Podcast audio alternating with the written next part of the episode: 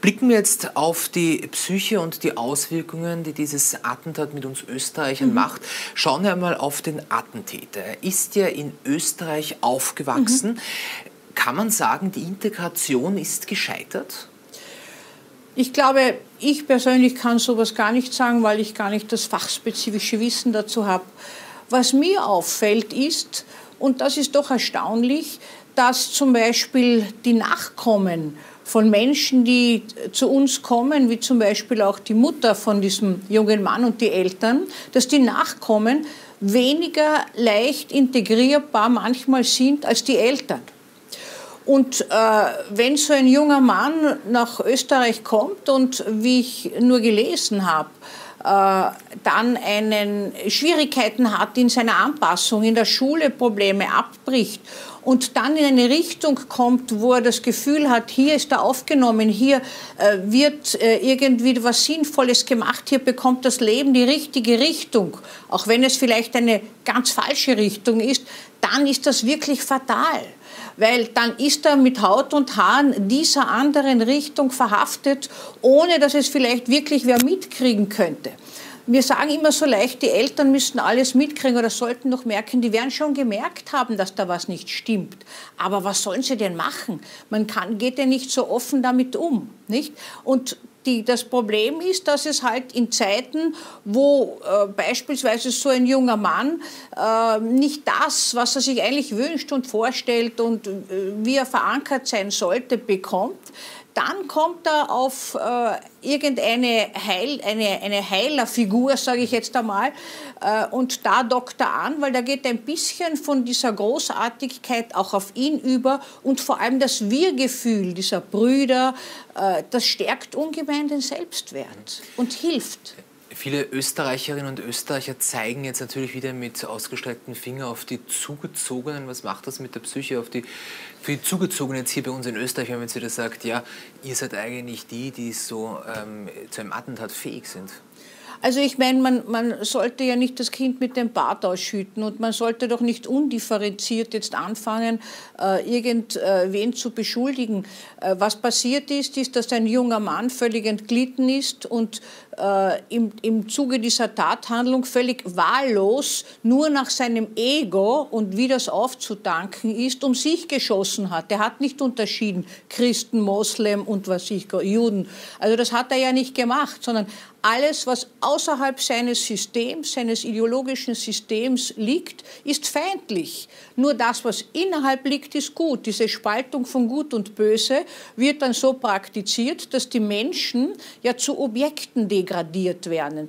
Und diese Objekte, diese Ungläubigen unter Anführungszeichen, wie das genannt wird, werden dann beseitigt. Punkt. Das hat er gemacht. Und man kann jetzt nicht sagen, weil er und etliche andere Jugendliche gibt es ja auch, die immer wieder in diese Kreise kommen, das machen, dass das alle betrifft und dass alle zu dem fähig werden.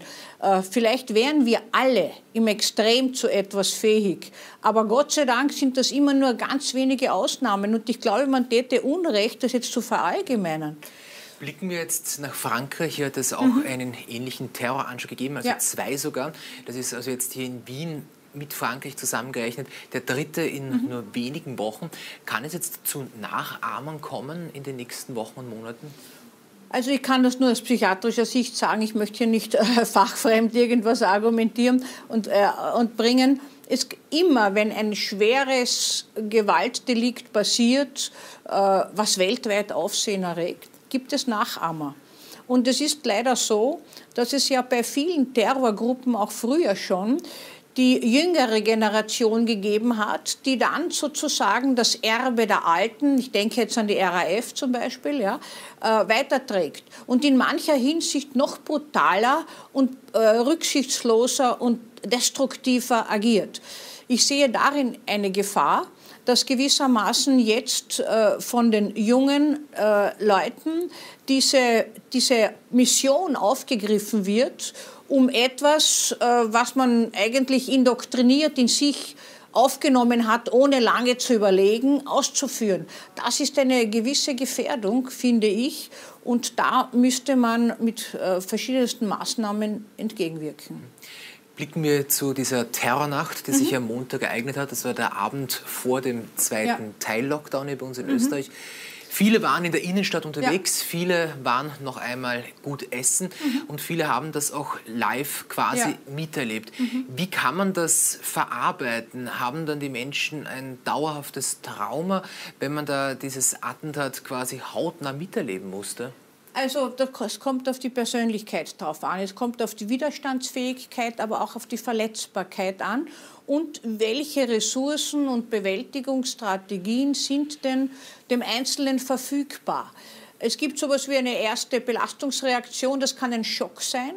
Äh, und dann allmählich äh, fangen sich die Menschen. Und es gibt aber auch welche, die sofort in dieser ersten Zeit, wie wir es ja auch gehört haben, äh, unter Einsatz ihres Lebens sofort reagieren und anderen helfen, altruistisch sich selbst dem aussetzen. Und äh, auch diese können natürlich, auch äh, Helfer können unter traumatischen Störungen leiden.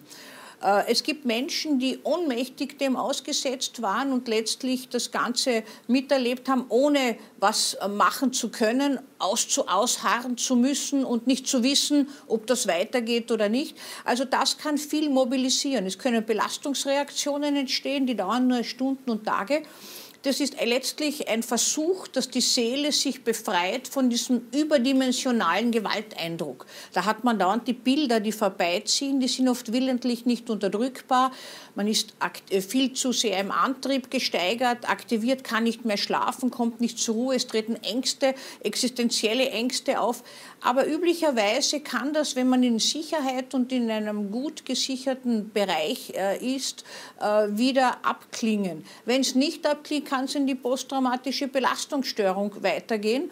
Und da hat man gewissermaßen, ist man immer wieder damit befasst, dass diese Bilder, obwohl man sie eh zurückdrängen will, dann erst recht sozusagen kommen sie. Und diese grausamen Bilder, was man gesehen hat, das grausamste Bild wird sich eindrücklich verankern. Und äh, man versucht dem auszuweichen und äh, ist in einer wir sagen, überaktivierten Verfassung. Es gibt Möglichkeiten, das zu behandeln. Es gibt verschiedenste Psychotherapiemöglichkeiten. Die einen gehen auf das Neurobiologische, äh, was dort im Gehirn sich abspielt, ein und versuchen, das zum Abfließen zu bringen. Andere lassen eher sprechen darüber. Das kommt auf den Einzelfall an.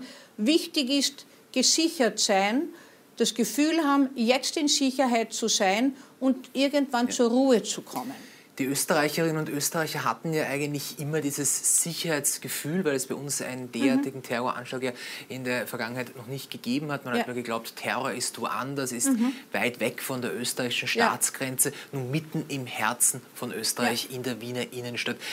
Ist die Auffassung jetzt bei den Österreicherinnen und Österreichern jetzt noch eine ganz andere? Zum Beispiel in Berlin war ein ähnlicher Fall. Da war ja ähm, der Anschlag auf einen Christkindlmarkt 2016. Seitdem sagen viele Berliner, sie können nicht mehr in Ruhe auf einen Christkindlmarkt gehen. Wird so eine Stimmung jetzt auch in Österreich sein?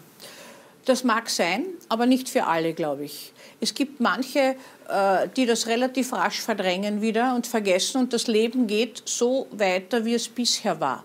Für andere ist es ein Einschnitt, den sie lebenslang mittragen werden und die werden einfach vorsichtiger sein. Nicht? Es ist gewissermaßen so, wie wenn etwas, was man nie für möglich gehalten hätte, eintritt. Das sehen wir auch zum Beispiel, wenn jemand schwerst erkrankt. Wir glauben ja alle immer nur die anderen erkranken schwer, wir nicht. Und plötzlich sind wir selbst betroffen. Das ändert schon den Blickwinkel auf das Leben, auf den Moment, auf auch die Wichtigkeit des Moments. Aber ich glaube nicht, dass das grundlegend ein Gefühl ändert, weil Menschen die Fähigkeit haben, sich zu adaptieren. Das sehen wir ja aus, wissen wir aus Kriegsgebieten und das äh, erzählt auch die ältere Generation. Das heißt, wir werden mit äh, wahrscheinlich neu starten wieder und vielleicht ein bisschen vorsichtig sein. Meistens ist man das ja nur am Anfang. Und dann wird alles wieder so, dass es so sein wird wie früher vermutlich. Zum Abschluss unseres Gesprächs noch ein kurzer Blick auf die aktuelle Situation, die sich gerade in Österreich darstellt. Mhm. Wir haben Corona, man muss praktisch Angst haben, dass man sich überall anstecken mhm. kann. Dann jetzt auch noch der Terror ja. in Wien. Haben Sie das Gefühl, man kann es jetzt gar nicht mehr auf die Straße trauen? Ich glaube, dass weniger Leute als üblich gewissermaßen beim letzten Lockdown äh, auf der Straße sind, aber das kann ich so nicht sicher sagen, weil ich immer zu unüblichen Zeiten unterwegs bin. Äh, ich glaube, die Menschen haben jetzt also einfach zwei Lockdowns erlitten. Äh, letztlich trauen sie sich kaum mehr auf die Straße, weil sie was treffen könnte. Aber es ist ein bisschen so wie das Leben, nicht? Das Unberechenbare kann ja jederzeit eintreffen, auch in den eigenen vier Wänden, muss man sagen. Da braucht man ja gar nicht auf die Straße gehen. Und ich glaube, da wären die Menschen sich eher bewusst. Aber es ist immer ein Neuanfang auch möglich. Anfang auch